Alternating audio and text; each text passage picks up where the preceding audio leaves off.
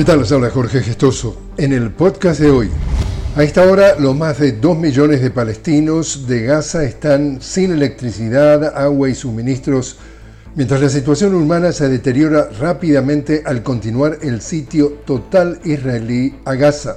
En este sexto día de conflicto, los palestinos muertos superan los 1.400, 300 de ellos niños, hay un cuarto de millón de desplazados que no tienen a dónde ir ni a dónde refugiarse, ya que no hay ningún lugar seguro en Gaza, al continuar sin pausa los bombardeos indiscriminados israelíes, demoliendo barrios residenciales enteros, y no hay cuidado médico a suministrar al estar los hospitales sin luz ni medicinas.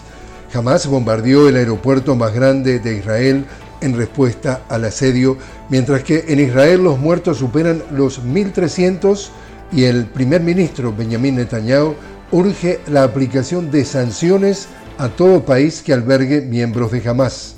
Para este miércoles, en México, Venezuela, Francia y otros países se esperan movilizaciones en respaldo al pueblo palestino.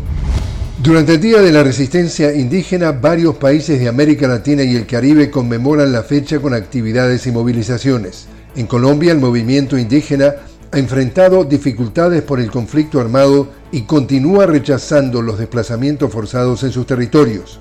En Brasil, las organizaciones indígenas mantienen su lucha para exigir la demarcación de tierras y el respeto de sus derechos ancestrales.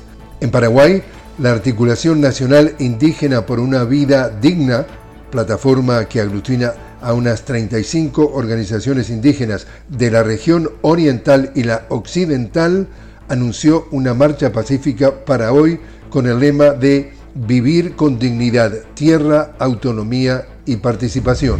Y en Moscú avanza el segundo día del sexto Foro Internacional de la Energía de Rusia, con unos 2.500 invitados de más de 50 países. Y así es como está el mundo. Les habló Jorge Gestoso. Los invito a que me acompañen en un nuevo podcast de La Noticia con Jorge Gestoso. Hasta entonces.